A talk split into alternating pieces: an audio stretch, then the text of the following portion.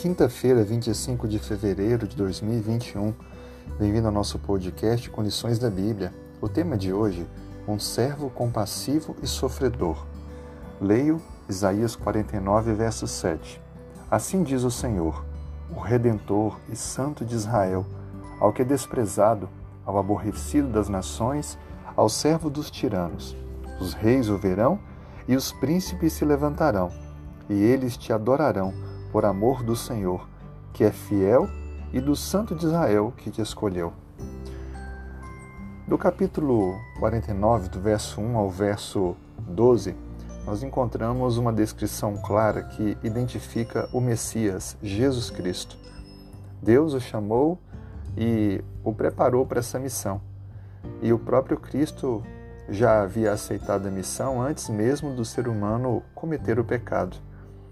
Esse capítulo apresenta o servo do Senhor que se tornaria então a luz aos gentios, aquele que tanto nos ama e nos criou, agora se faria um de nós para dar vida em nosso lugar.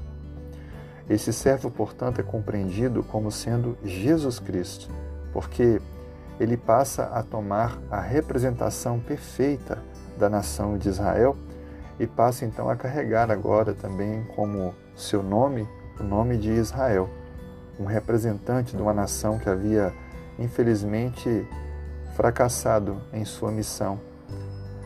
Esse servo também ele é carregado de dores e sofrimento.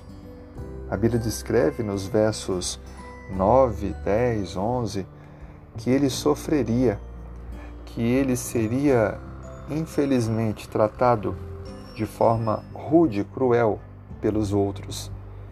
Dessa forma, isso está antecipando profeticamente todas as dificuldades que o Messias teria no cumprimento da sua missão.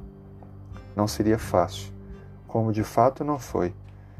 A Bíblia descreve ele como desprezado, detestado pelas nações, servo de dominadores, mas as pessoas precisariam contemplar a sua face e entender que ele se entregava por toda a humanidade.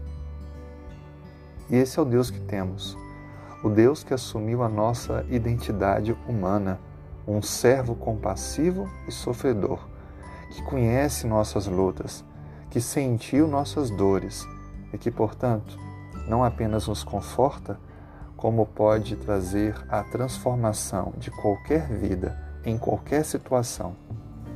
Entregue hoje sua vida, seu coração a Cristo. Entenda que Ele é compassivo, sofredor e, mais do que isso, Ele é poderoso para te abençoar. Que sua família, seu coração estejam entregues a esse amorável Deus. Um grande abraço. Deus te abençoe.